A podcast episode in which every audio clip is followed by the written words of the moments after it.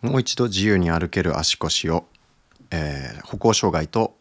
足腰の慢性痛専門の治療院をやっている訪問鍼灸まんまる堂の代表岡崎です、えー、今回はですね初めての放送っていうことになるんですがインターバル速歩っていう歩き方がめちゃくちゃ健康にいいっていうことなので、えー、その方法について方法と効果について、えー、お伝えしていきます。であのまあ私歩行障害、まあ、自由に歩けないっていう方ですね。痛くて自由に歩けない膝が痛い腰が痛い変形性膝関節症だったりとか、えー、座骨神経痛脊柱管狭窄症椎間板ヘルニア、えー、慢性腰痛ですね、まあ、あとは、えー、外反母趾とか足底腱膜炎っていう足裏の痛みですね、まあ、そういった症状で自由に歩けないよっていう方を専門に治療させていただいてて、えまあ、特に高齢者ですね80歳以上の高齢者が非常に多いんですけど、えー、まあ、慢性的に痛みを抱えている方で自由に歩けない方を見させていただいている中で、えー、まずですねま大前提としてそこその状態に行くまでに運動習慣があるかどうかっていうところがめちゃくちゃ大事ですと。まあ、これ皆さんも想像つくと思うんですけど、えー、普段運動をよくしてたけど痛くなりましたっていうパターンと全然運動してなくて痛くなりましたっていうパターンまあ運動してないししかも太ってるとかですね、えー、そういった方が、まあ、同じように痛みを抱えた時にあの改善の速度って全然違うんですよね。もちろん運動習慣がある人の方が改善の速度も速いですと。でまあ、これは筋肉がの支えがあるからっていうのもまあいろいろ理由はあるんですけど、まあ、とにかくですね、えー、私としてはこれから痛みを改善するための治療どういうふうな治療をしていけばいいかっていうところの考え方だったりとか、まあ、情報を発信していくんですが、えーまあ、今現在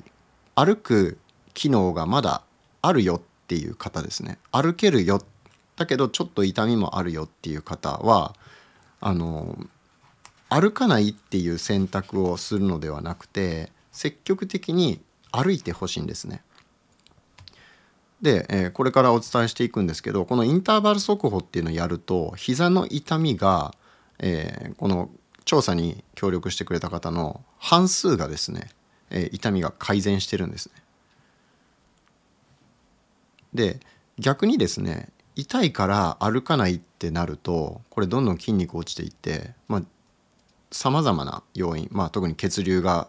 悪くなったりとかですね、まあ、そういったことであの症状って悪化するんですね。なので、まあ、痛いから歩かないじゃなくて痛いからこそできる運動をやっていきましょうっていうところです。でまあこの運動療法っていうのが慢性的な痛みに対して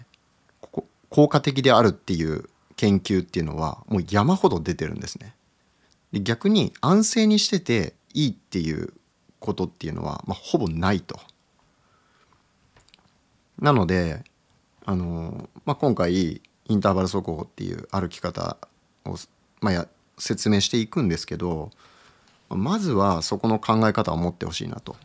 つまり安静にしておくじゃなくて積極的に体動かしていきましょうっていう話ですね。まあ、とはいえジムに毎週通って筋トレするのはましんどいと。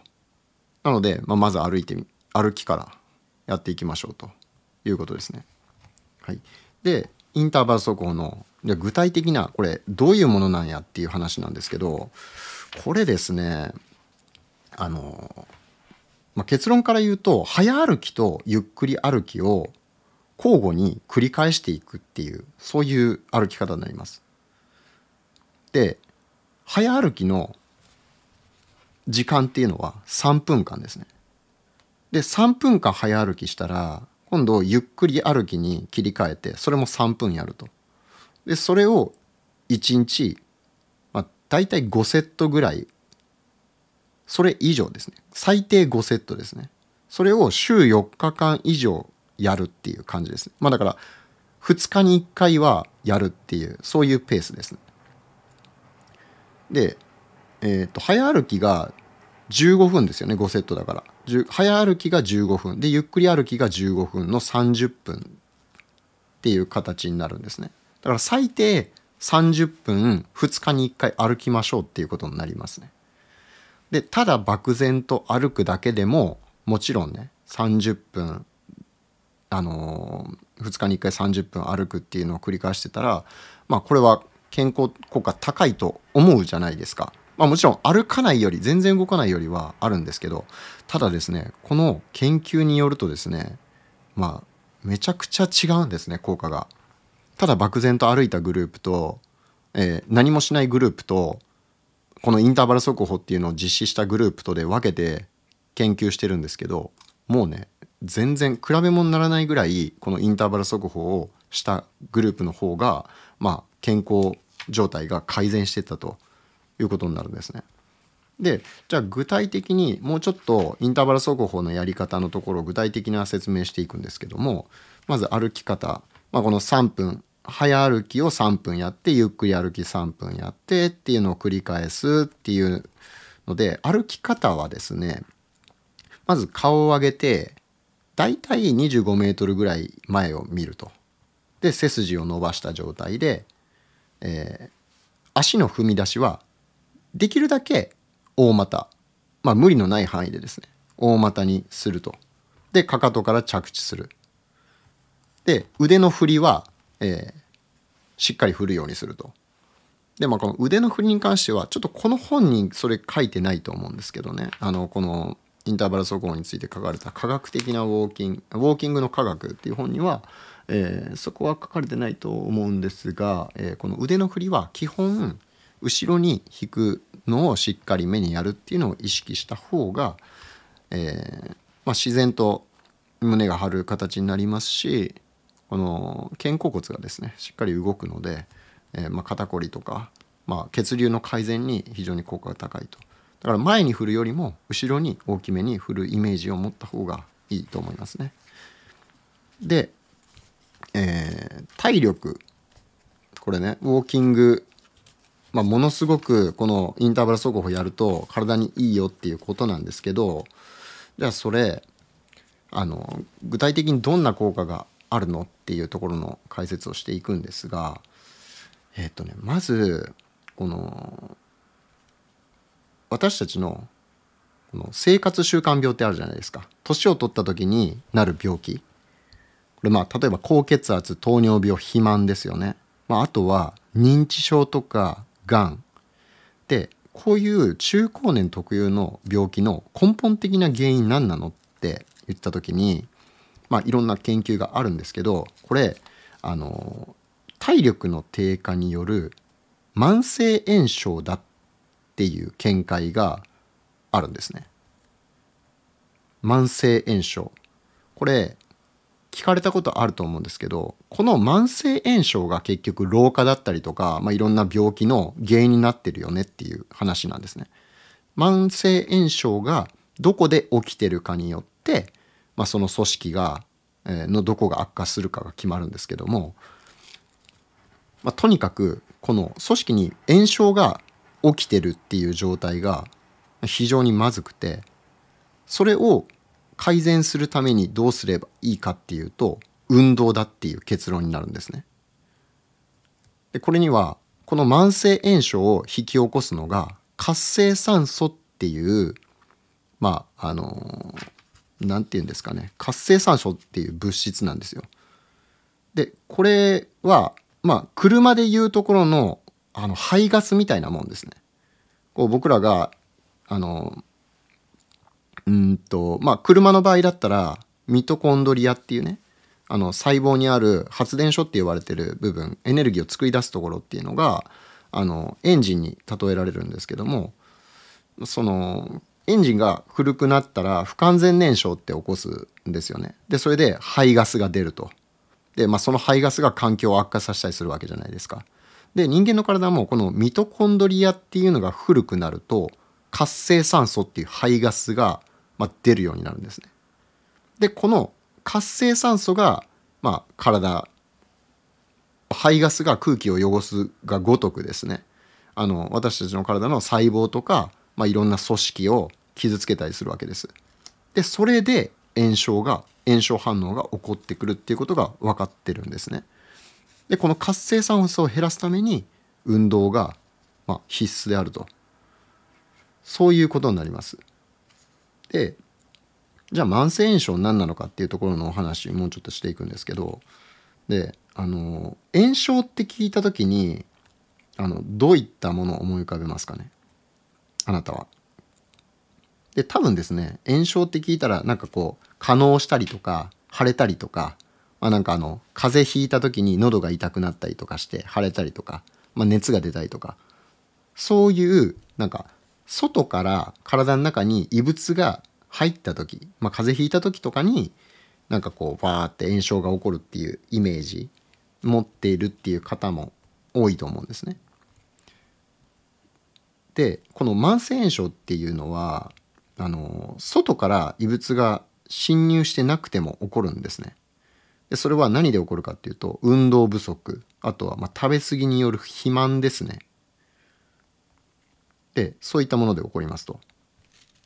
でただこの炎症ってその外から入ってきた、まあ、要因、まあ、なんかウイルスとかですねそういうのに比べたら全然炎症の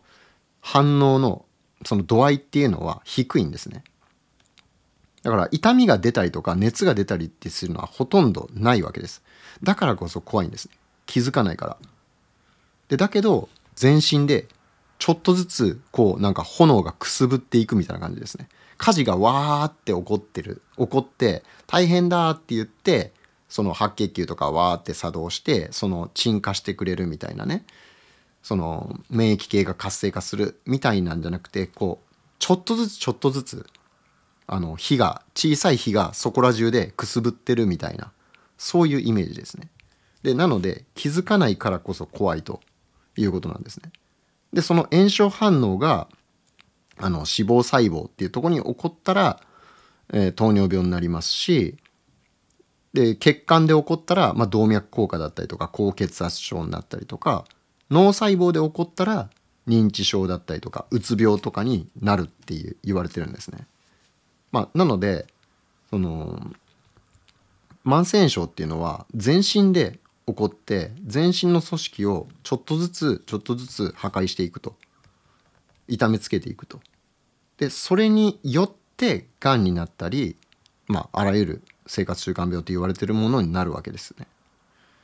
でまあ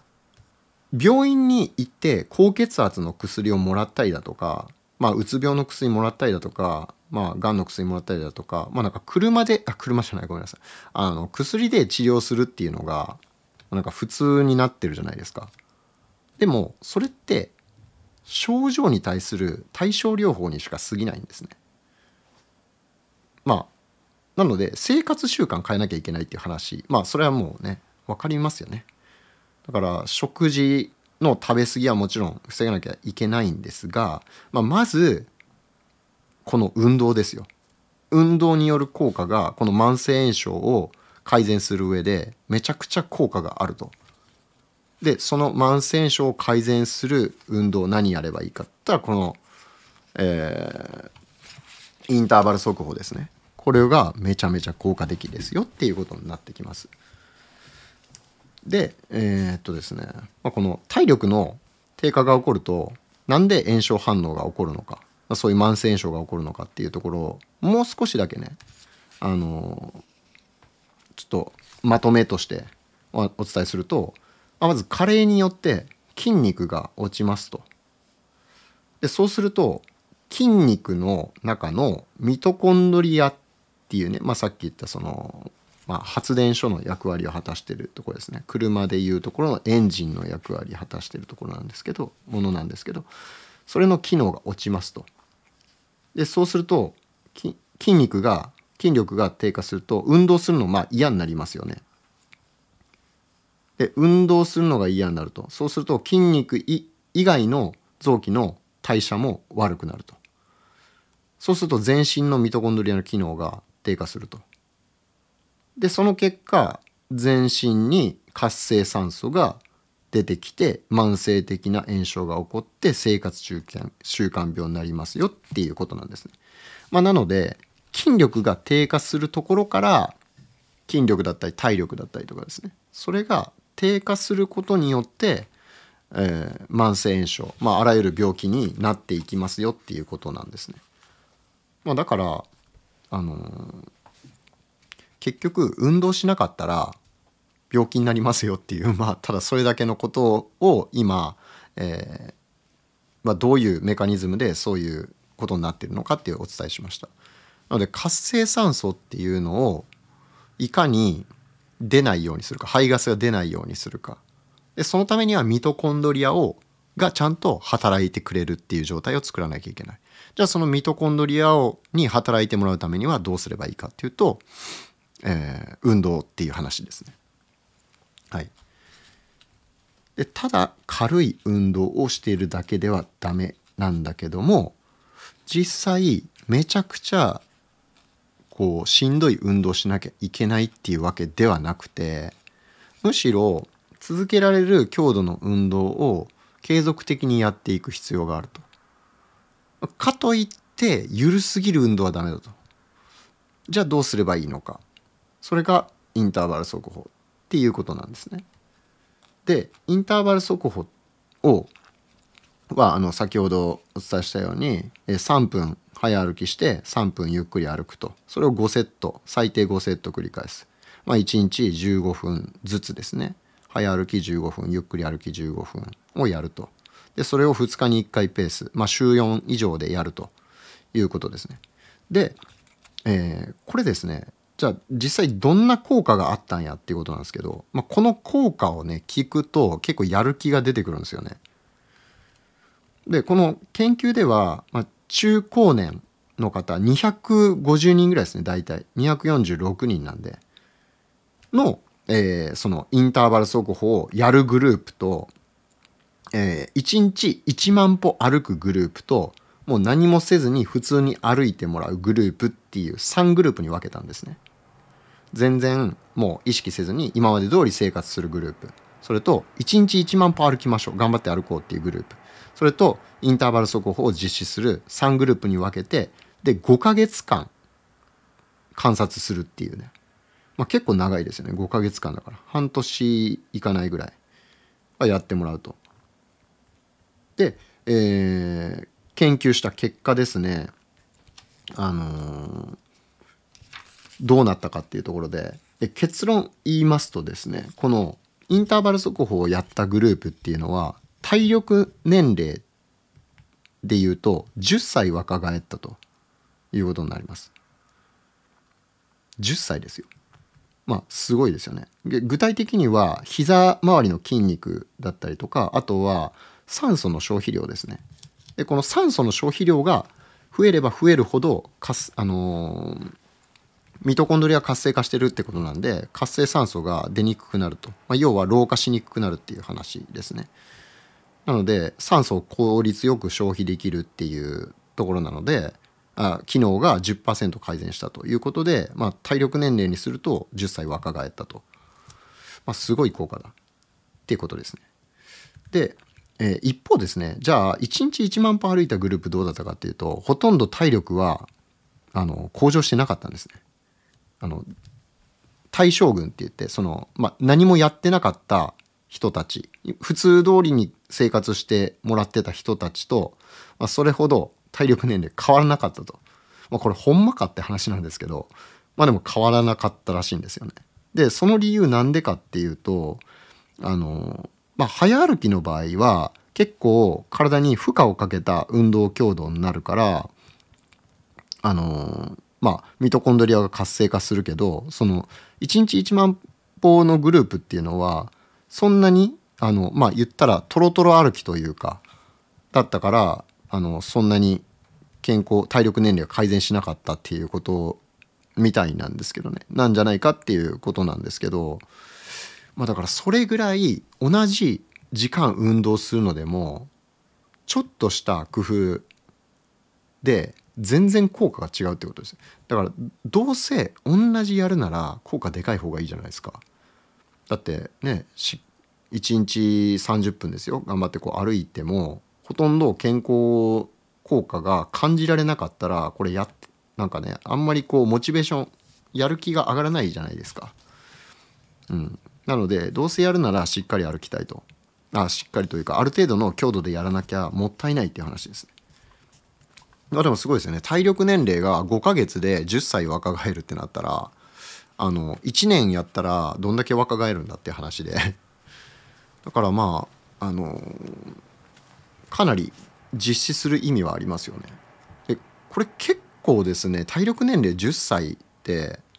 あのめちゃくちゃすごいことなんですよ。あの僕も3ヶ月間の運動教室を、えー、新庄村っていうね岡山県の自治体で、え、運動教室のマネージャーさせてもらって取り組んだことあるんですけれども3ヶ月でその時は平均7歳若返ったんですね参加者さん。だからまあ3ヶ月で7歳って言ったらまあこのこの実験よりも結構ハイペースで若返ってるのかな。まあでも同じぐらいのペースか。うん。若返ってることなんであのその時もね結構皆さん頑張ってたんですけどこのインターバル速歩もそれに匹敵するぐらいのあのまあシンプルにできるじゃないですかシンプルにできるのにそれだけの効果があるっていうことは、まあ、めちゃくちゃいいですよね。うん、で、えー、次がですねこのまあじゃあインターバル速歩を実施したらどんな効果があるんやっていうところをもうちょっと詳しく解説していくんですけどこれですね結論あのまず生活習慣病を改善しますと。でまあそれ先ほどお伝えした通りで。であと気分障害ですね。うつ病とか、えー、とあとは不眠ですね。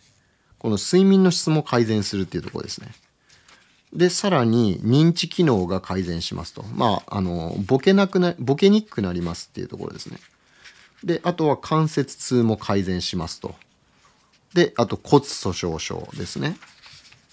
も改善しますっていうとこなんですけど、まあ、それぞれちょっとね、えー、解説していきますが、まあ、これね結構「運動脳」っていう本でも書かれてるんですけど運動が認知症をかあの改善したり予防する効果っていうのは実は脳トレをやるよりも効果がはるかに高いっていうことが分かってるんですね。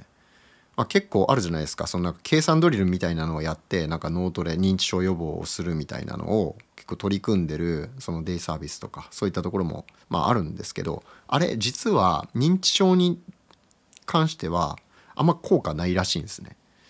でそれやるよりもあの有酸素運動をまあ要するにウォーキングとかあとは自転車こぎとかそういうものなんですけどそれをやった方が、まあ、圧倒的にあの認知症予防になるっていうのがこれもはっきり分かってるんですね。でそういう研究は結構多いみたいです。うん、なので、まあ、有酸素運動しましょうと歩きましょうっていうことなんですよね。で、えーと、この生活習慣病が改善するっていうとこなんですけどこのインターバル速歩やったグループっていうのはあの血圧ですね血圧が下がったと。で、えー、上の血圧が10下の血圧が5低下したと。でこの下の血圧拡張器血圧って言いますけどこれが5低下するっていうのはあの今後5年間の間に心筋梗塞とか脳出血とか、まあ、そういう循環器系の病気になるリスクを40%減らせるらしいんです、めちゃめちゃ効果でかいじゃないかっていうところなんですよね。で、え一方ですね1日1万歩歩いたグループあのインターバル速報じゃない普通に歩くグループですねはこういうあのはっきりとした血圧の低下っていうのはなかったそうなんですね。まあ、なのでやっぱりあの早歩き大事だよねっていうところですね。でこのまあ、ただですねここをちょっと勘違いしてほしくないというかですねこの血圧が下がったらそれだけ健康にいいのかっていうところにねどうしてもあの着目する方すごく多いんですけどあの血圧っていうのはですね薬で下げるのは良くないんですね。薬で無理やり下げるのは。あのやっぱ副作用があるっていう話で。あの、まあ、基本的にこれちょっとこの話はね血圧に関してはちょっとまた別であのそれだけの音声収録しようと思うんですけれどもあのやっぱりね薬でその部分的な数字だったりとか症状だけに着目してそれを抑えるみたいな考え方っていうのは基本あの極力控えた方がいいんですね。でそれはあの、まあ、そこが西洋医学の欠点長所とも言えるし欠点とも言えるんですけど結局木を見て森を見ずっていうことが起こるわけです。要は部分的にその症状だけ改善した改善したかもしれないけどその歪みが結局別のところに来るよねっていう話なんですよね。まあ、例えば痛み止めの薬を飲むとあの腎機能が低下するっていうねで腎機能が低下すると体にむくみが起きやすくなったりとかまあその老廃物を除去する能力が落ちるわけなのでまあいろんな不都合が起こってくるっていう話なんですけどまあ結局だからそういう一時しのぎその場しのぎで木を見て森を見ずの対症療法的な治療ばっかりやってても体ってやっぱ良くなんないんですよね。なのでその症状がきつい場合薬で抑えたりするっていうのはあの否定はしないんですがそれをやりつつもやっぱり根本的な改善になることをやりましょうって、まあ、具体的には運動しましょうねっていう話になってくるんですね。はい、で、えー、生活習慣病を改善する効果がありますよと。で次にですね、えー、この気分障害を改善するっていうところで、まあ、この、えー、本に書かれていることだとあのインターバル速歩を5ヶ月間実施したグループっていうのはこのうつの、まあ、そういう評価尺度っていうまあなんかうつ病検査なんか質問項目みたいなのがあるんですけどそれで、えーまあ、問題がありだった人も、えー、ほぼ正常なレベルにまで回復したということなんですね。まあ、だからメンタルヘルスにも心にもすごくいいっていうことです。あの運動がですね。で具体的にはこの医療現場の看護師さん13名を対象にあの8ヶ月のインターバル速歩トレーニングやったら心理状況どうなるかっていうのを検証したっていうのもあってでそれだとですね、えー、結論ですねこのうつ自己評価尺度が50%も改善したと。まあかなり改善したってことですね。で職場がその大学院生によるとですね職場の雰囲気がめちゃくちゃ明るくなったと。いうことなので、まあ、非常にあのうつの方は、まあ、運動を積極的にやった方がいいと。もうこれもねもういろいろ言われてるんですけどね。でもやる気になれないんだって思うと思うんですけどあのやる気になれないからこそ体を体から変えていった方がいいんですね。気持ちから変えるのが難しいからこそ体から変えていくっていうアプローチが、まあ、重要になってくるんですね。で次、えー、睡眠の質が改善するっていうことですね。まあ、これはですねうんまあ自律神経のバランスが結構、まあ、高齢者の場合は特に崩れているパターンが非常に多いと。でどういうことかっていうとあの日中運動してない活発な生活をしてない場合ってその副交感神経と交感神経のこう切り替わりっていうのが全然起きないってことになるんですね。ずっとリラックスしてる状態っていうことになるんですね。でよくそのストレスが良くないよっていう話あると思うんですけどストレスかかってる時って交感神経っていう言った戦闘モードですね。戦いモードあの興奮してる状態ですね。血管がキュッと縮まって。でそういう状態になるんですけどそれがずっと続くと悪いよっていう話で要はリラックスに切り替わることができずにずっとストレスが溜まってる状態っていうのが緊張状態が続くっていうのが良くないっていうだけであってストレス自体は体にいいものなんですね適度であれば。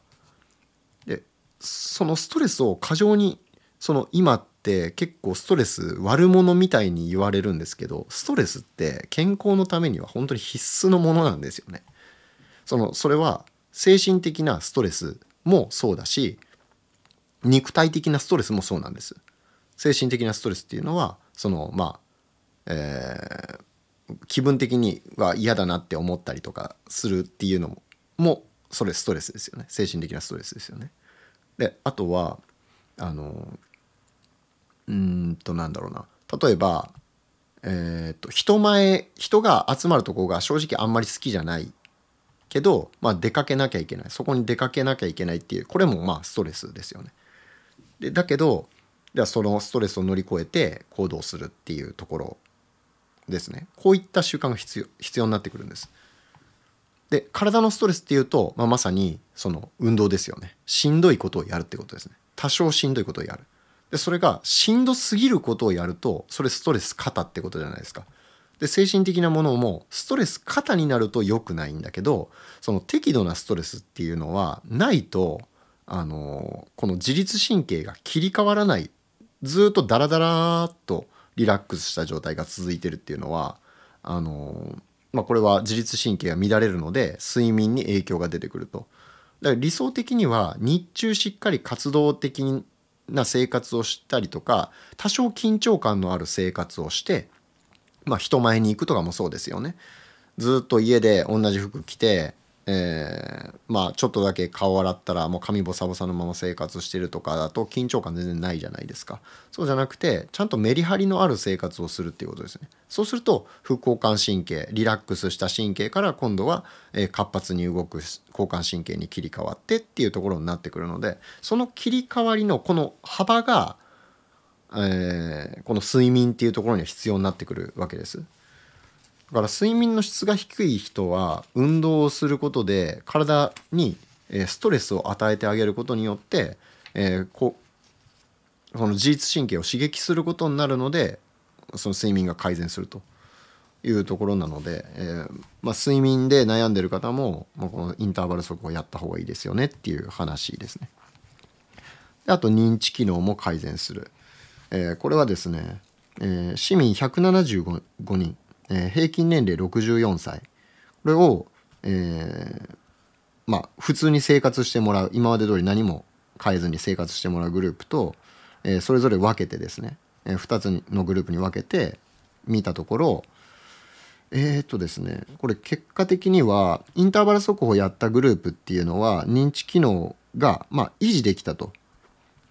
いうのに比べてやってなかったグループっていうのは認知機能が7%明らかに低下したと。だから普通に、まあ、このね対象群も全く運動してない人もいれば、まあ、多少日常生活程度の運動してるって方もいればもともとちょっと歩いてたよっていう方もまあいろんなグループいろんな人がいるわけですけど、えー、それでもこの88名と87名に分けてやった結果、まあ、こういう結果が出たと。だから日常生活でちょっと動くぐらいだったらどんどん要はボケボケに近づいていきますよっていうことですね。よくですねあの現状維持は緩やかな停滞だあ緩やかな、えー、加工だってねいう方がまあ言う言葉があるんですけど緩やかに悪化していくということですね。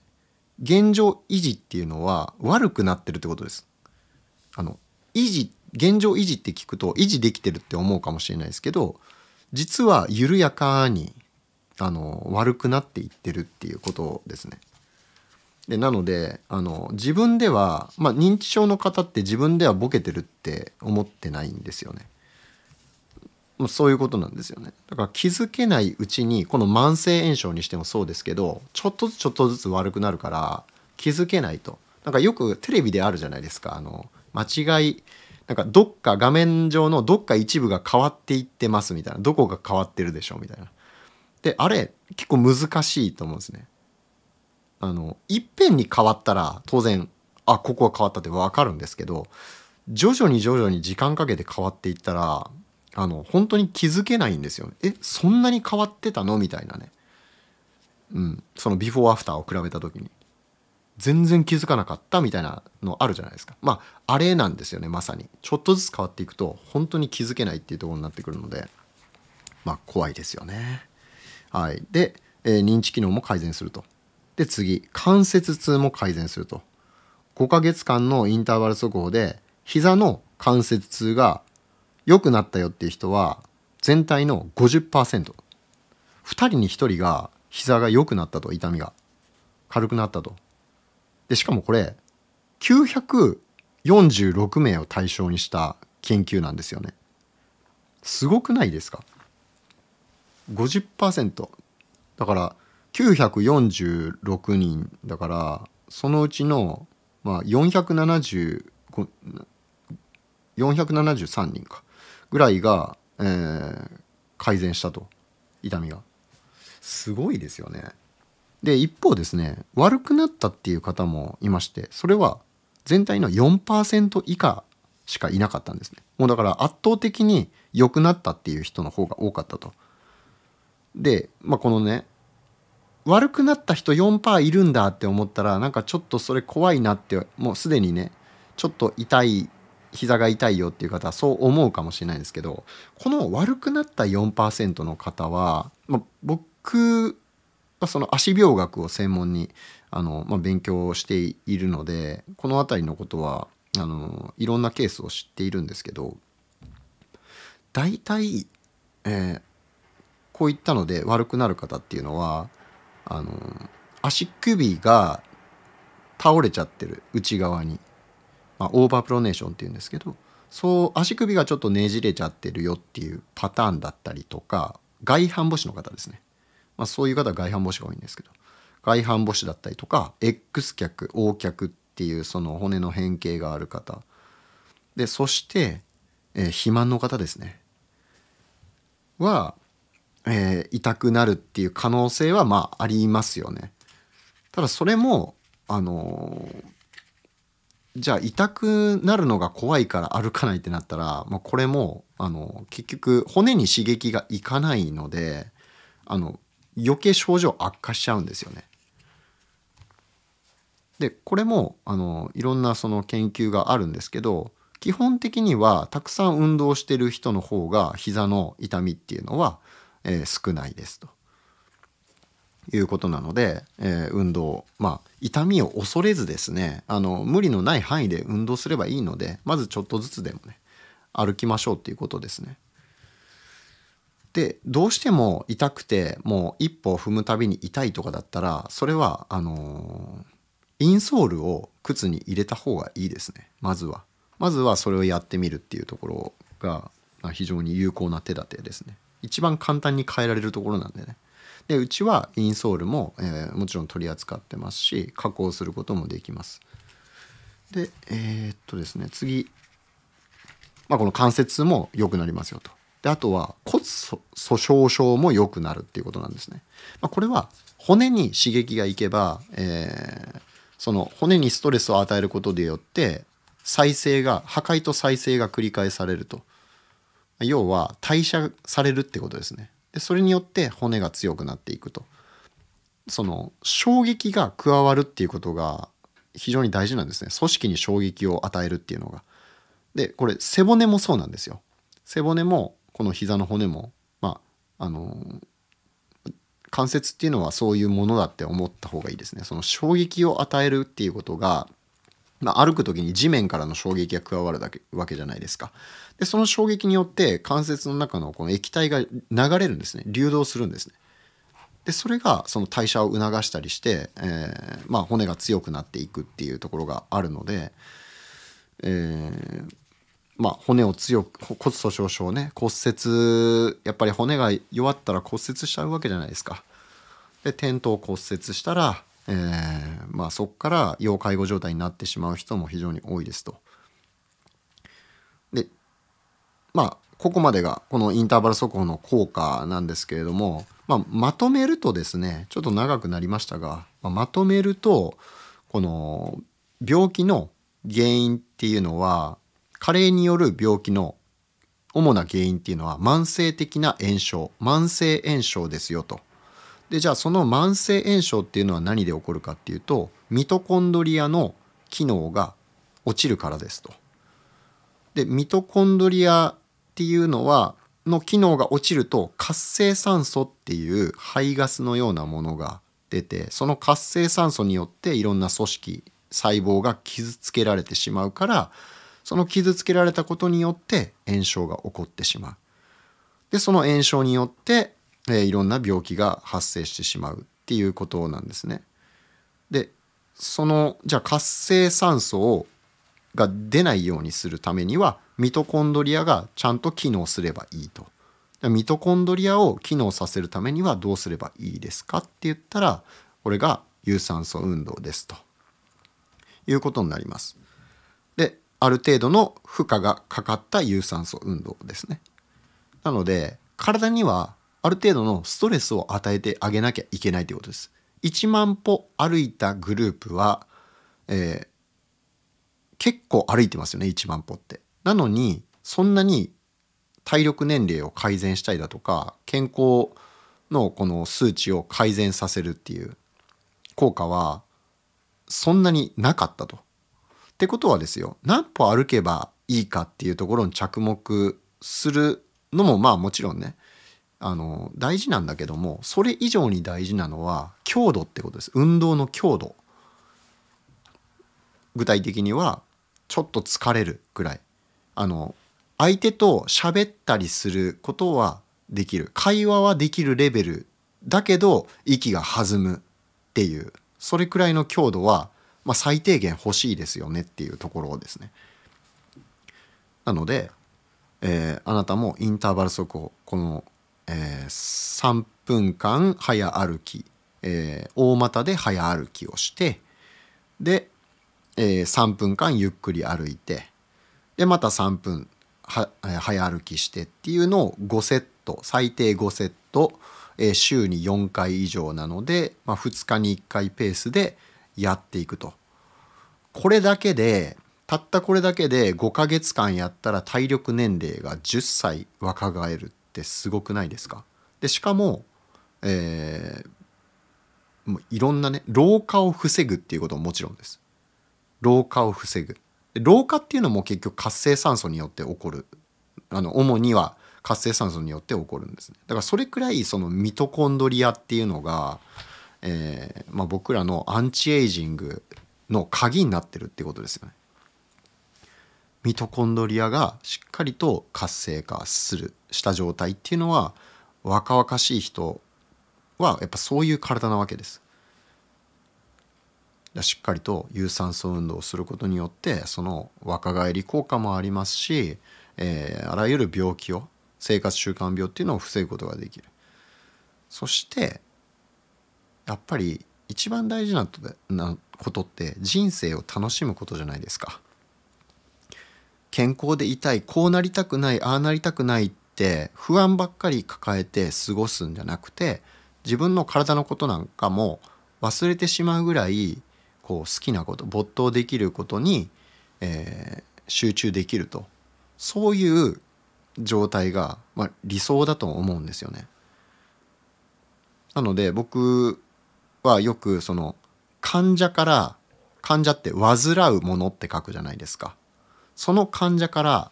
患者になりましょうっていうところを言ってるんですね。患者っていうのは、えー、喜ぶものと書いて患者ですね。